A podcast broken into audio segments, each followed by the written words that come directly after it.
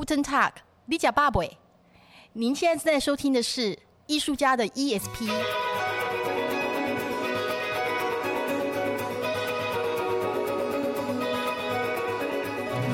艺术家的 ESP，发现你的超感应能力。在这个节目当中，我们将邀请艺术家跟你一起聊聊天，聊他们的生活观察、人生体验，聊他们的工作管理和创作灵感，让艺术与生活不再有距离。哎，艺术家到底在想什么？嗨，你回来了吗？我是挂山一号，我是肉桂犬。回家的路对某些人来说很简单，但是对有些人来说是很漫长的。哦，我记得我曾经在纽约的时候，有一位朋友，他问过我说：“家对你来说意义是什么？”那我现在问你，家对你来说是意义是什么？家对我来说意义是什么？我觉得主要是人要聚在一起。所以对你来说，人是家，人是家的重点。我那时候说了答案是，嗯，我跟他说，身体是我的家。你的什么反应？为什么身体是你的家？我那个时候一直找不到归属感，所以虽然说，呃，就是我是台湾人，可是我在台湾，我一直没有一种。归就是一直没有一种归属的感觉。失根的兰花，跟你一个头！以前的国文课本不是都说我们是失根的兰花吗？然后我去到纽约的时候，对，我突然觉得有一种存在感。可是我后来发现，我的存在感不是在那个城市里面，但是是那个城市，因为有太多不同的人种在那边，导致于我好像。比较认识自己，然后我比较有家的感觉。那个家就是好像我在哪里，我的家就可以在哪里的感觉。哦，反而是你要到了纽约那种各色人种，然后大家都呃各种奔放的状态，你反而找到了你自己啊？没有奔放，但是就是很多很多人，他都非常的独一无二。所以当你在很多呃，独一无二的的色彩里面的时候，你必须要找到你自己的颜色。那那个时候，你才会开始觉得，哦，那我跟人家不一样，没关系啊。或者是我对于台湾的某一些呃文化，如果我也没有连接，其实也没有关系。但是我必须要先跟我自己连在一起，所以我那时候才会回答一句这么给白的话，就是身体是我的家。我知道你一直也很想呛我，但是我跟你说，这个朋友。他更给白吗？嗯，还好，他就头大了点。头有多大？对，你看我们今天的开场白，你看就是又假掰的讲了一句德文，然后讲了一句台语。嗯。哦，所以他就是在德国的台湾人，还是在台湾的德国人呢？我比较觉得他像是在台湾的德国人。那话不多说，我们现在欢迎我们的大头小姐。欢迎大头。来，在台湾的德国人，请自我介绍一下，为什么你叫大头？我也不知道哎、欸，我那时候高中的时候，就是呃，朋就是同学都会叫我大头。我现在已经有点忘记为什么叫我大头了，可能就是不知道，可能就是呃，大头大头下雨不愁，人家有伞，你有大头，难怪他出门都不带伞。哦，对，大头，你知道大头他。真的是蛮不容易的，你才刚隔离出来，对不对？哦、对，我还有我我包括自主管理也也结束了。大头小姐，大头小姐，你的口罩在哪里？啊，我自主管理结束了。哦，对，我不需要罩。大头就是大头很开心，他跟我说，他回到台湾时候，他立刻简讯给我说：“天哪，我在天堂。”怎么说？对啊，就是我那时候已经自主隔离。结束，然后就居家隔离结呃结束，然后那时候就是走出来的时候，觉得哇，好像整个空气不一样，然后就是大家呃日常生活还是继续进行下去，然后有好多美食，然后然后到那个我忘记那什么到到一个有很多百货的地方，有好多东西可以买，是不是台湾感觉真的好像没事发生的感觉？对啊，就觉得说。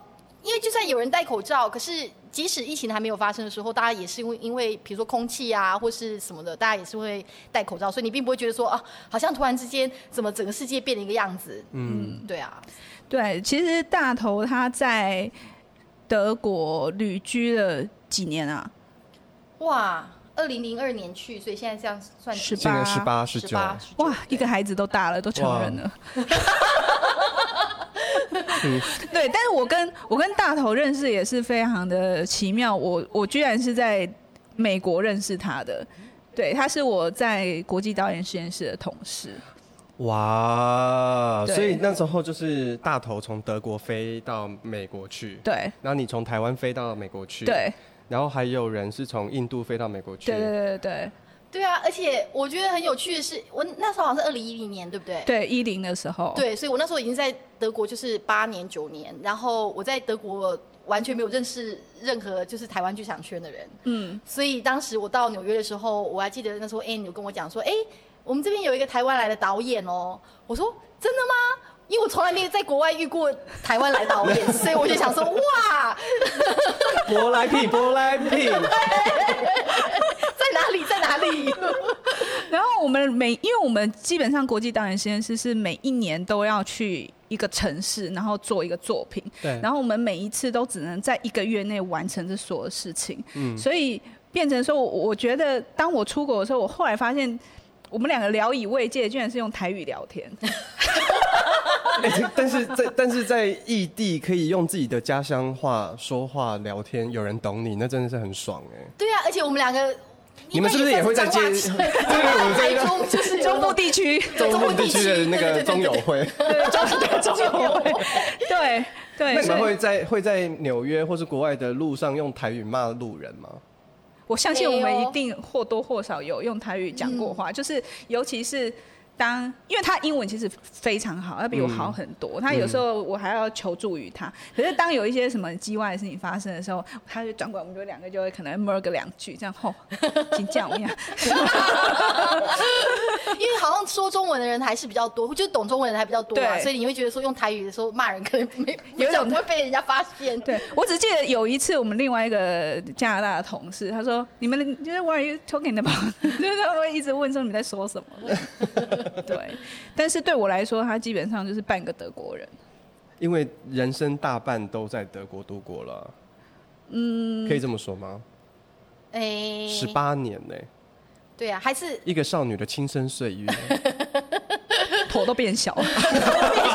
应该说到德国头应该还会变更大，好吗？对，超爱思考，所以所以德国人，你每天都要跟他们吵架吗？哎、欸，德国人不太会吵架，他们会跟你呃怎么讲论述，然后会跟你呃讲讲理，然后用各式各样的方式，但是不算是吵架的方式啦。对了，我有一年做某一个艺术节的午间，然后那个刚好是一个德国的艺术家跟一个旅德的台湾作家，然后还有一个德国的音乐家的合作。每一天来呢，我都要等他们先激烈的，有时候是非常激烈的讨论了一个小时之后，然后我再各自去安抚彼此。对啊，所以不是吵架，是激烈的讨论，然后各各持各自的观点那样子，然后必须要达到一个协调。你可以感觉到像现在整个包括疫情的关系，你可以看到他们每个邦跟跟那个总理在讨论的方式也是这样。因为比如说台湾很快，比如说你可能讨论一下，想说好，那我们我们要用什么什么什么什么法令，可是在德国不一样，要全部讨论讨论讨论八个小时的时候，可能列出四个点，讨论到疫情都结束了还在讨论。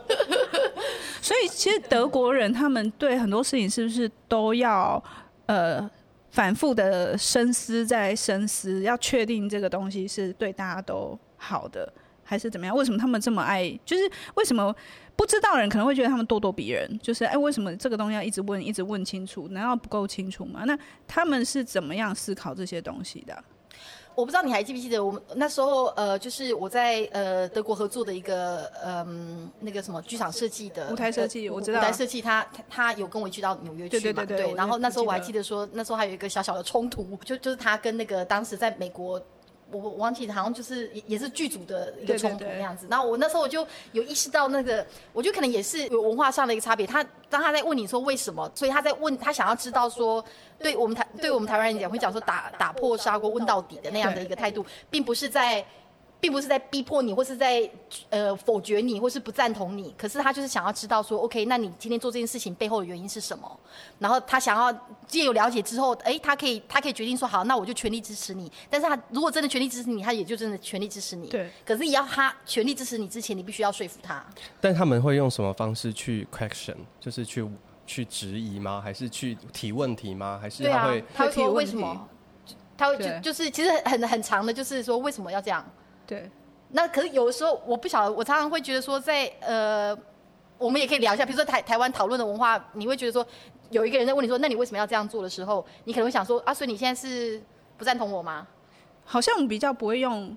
这样子的口吻问，嗯，对我我会我我知道我会觉得他那时候是半个德国人，真的就是因为我们两个人虽然是台湾人，是剧组了两个台湾人，但是我们常常被说两人截然截然不同。然后我就是土生土长，就是很很地道的，就是台湾小孩，然后我也没有出国读书，也没有什么的，嗯、所以我就带着一种。台湾满满的台湾风俗，满满的台湾的 讲话不清不楚的风俗。呃，我感觉这个东西是这样。我跟你说，我连我感觉我都说不出来，因为有时候有一件事情发生的时候，你就觉得哦，对我来说这件事情就发生了，然后我也就顿等在那边。那顿等那边不是因为我没有感觉，是我在想说啊，再来是什么？就是在台湾，可能我们觉得啊，这件事情哦哦好，知道了，他也在吵哦，好好好，但是不会，好像不会立刻。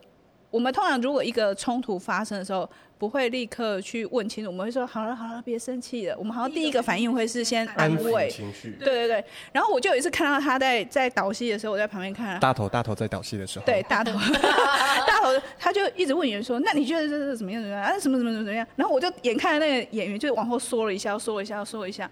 然后我因为那是第一次，我想，靠，这女人怎么这么凶啊？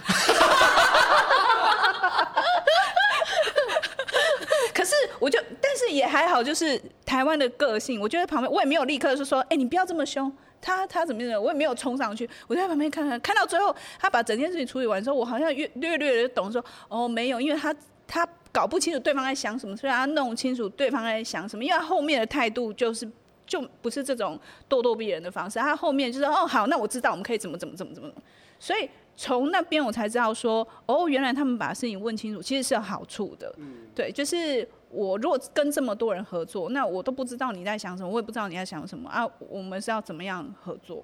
哦，对。但是你们的起手式就会很直接，对不对？嗯，我觉得我可能是被训练的，嗯，因为刚到德国去念书的时候，我觉得我一直被逼迫。比如说，很多时候，比如说一个想法，我就想说，我就是没有特别想说为什么要这样做，我就是想要这样做，就是感觉一种感觉，对。然后 feel，可是你现在台湾叫 feel feel 吗？一种 feel，对，对，就是一种 feel。然后你不会想说啊，我今天我想要就是一个那种绿色的感觉，或者是我想要有有一种那种呃红色的感觉。然后他就问你说，那你为什么要这样啊？是哪个角色给你这种感觉？哪那么多问题？就感觉嘛。对，不行啊！你这样问的话，人家可能就想说，那你你。搞不清楚你的什么脉络不清楚，然后你演员可能会讲说，那这样子我不知道，我我不知道我为什么要这样子，你知道吗？所以就变就是说，我觉得好像是被逼迫了，就是那那时候会觉得好像就是一一个想法出来，然后在台湾，我觉得大家嗯，我我的一个感觉说，之前在台湾创作的时候。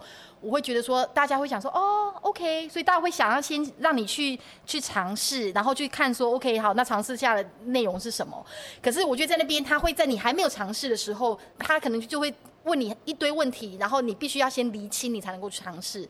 所以我觉得蛮有趣的过程是说，OK，被问了逼问了这么多年之后呢，然后到最后我又花了一样多年的时间，再走回到我原本的嗯原本的感觉。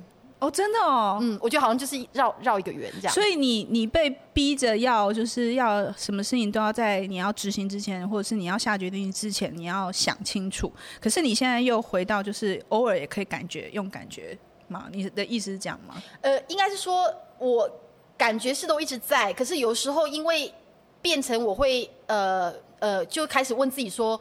因为我知道我必须要回答别人的问题，所以在别人还没问我的时候，我就开始问我自己。所以问我自己的时候，我就会变成说，有有时候我会觉得说，问了很多问题的时候，很多原本的那个初衷会突然那个光没有现出来。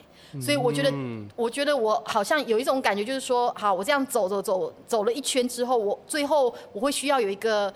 呃，有一个，就包括自己本身在创作的时候，我会需要一个空间跟时间，必须要先想过所有的问题之后呢，回也回答过之后呢，我自己要回到那个感觉的那个东西，回到一个混沌的东西。对对对，真的，就所谓的那个灵感，对不对？嗯，我我我觉得创作你要很清楚，可是，在你要开开始运作的时候，如果你什么都很清楚，那创作其实已经完成了。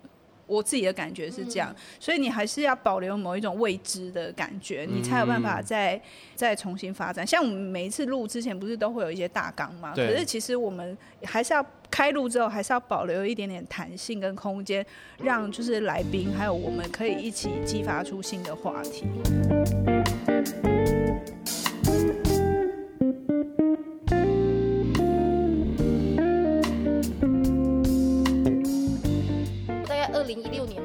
开始跟呃很多嗯、呃、难民中心的小孩工作的时候，我觉得他们让我又重新回到那个初衷，就是就像你刚才讲的，你会我像比如说我们在上工作坊的时候，因为我们必须知道说我们今天要给什么东西，或者今天要跟小朋友互动什么东西。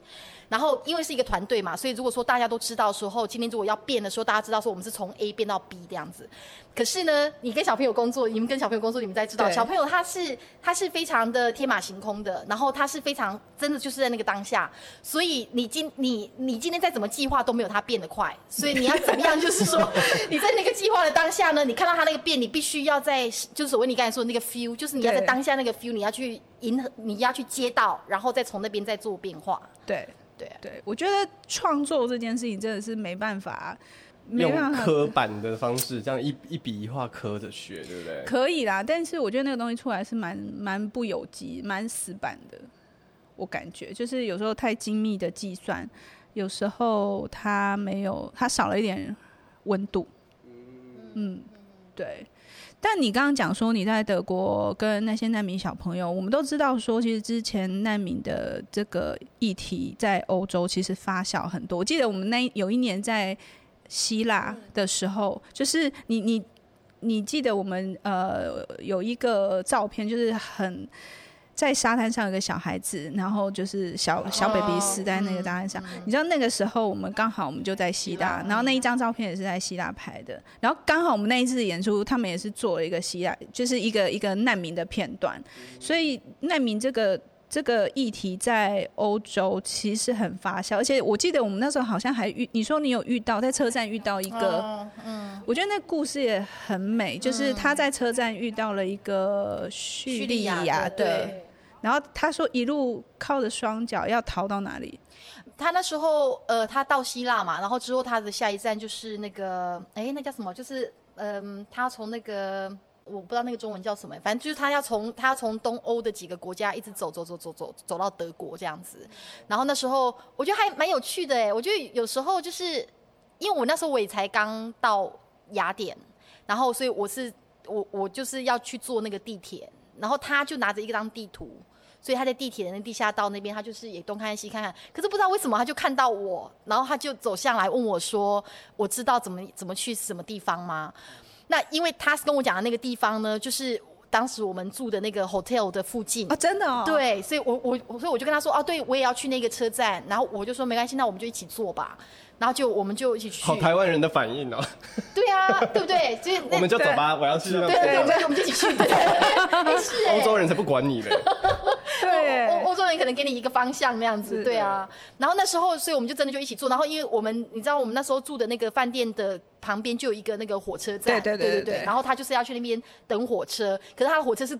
隔天的凌晨的火车，然后所以我，所以我就问他说：“哦，那这样子的话，那你要怎么办？”然后，而且反正我忘记那时候是怎么样。他还有就是，还有就是那个叫什么？就是因为太阳很大嘛，那个、然后脱皮啊什么的。嗯、然后我就问他，对对对。然后我，然后我就问他说：“那你如果要再继续走下去，太阳这么大，那不然我再给你那个叫什么？那个那个防晒防晒？对对对。然后就因为那个那一罐防晒乳，我就了解。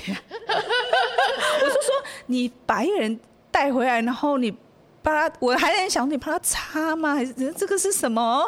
没有，那时候因为因为那时候他就是要买票嘛，所以我我等于说就是帮他，就是有我们就我就跟他一起在那边排队等着要买票那样子。然后买票完之后，呃，他那时候不知道是钱不够还是怎么样，就是然后所以我那时候刚好就说好，那不然你。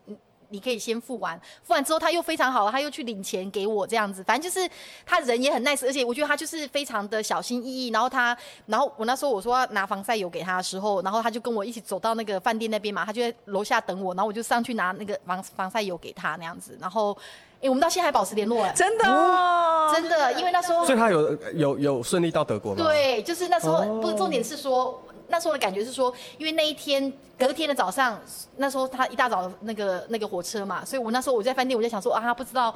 呃，出发了没？就后来呢，在几个小时之后，就听到那个听到新闻。呃，我我现在已经记不起那个国家，就那个国家用那个那个催泪瓦斯在喷，就是在在在就是对抗，就是刚到达的难民。嗯、所以我那时候我就想到说，哇，那会不会是他也已经到达？我还记得说，那那时候我们有交换电话嘛，嗯、所以我那时候我还有写简讯给他，我问他说，哎、欸，你一切 OK 吗？这样子。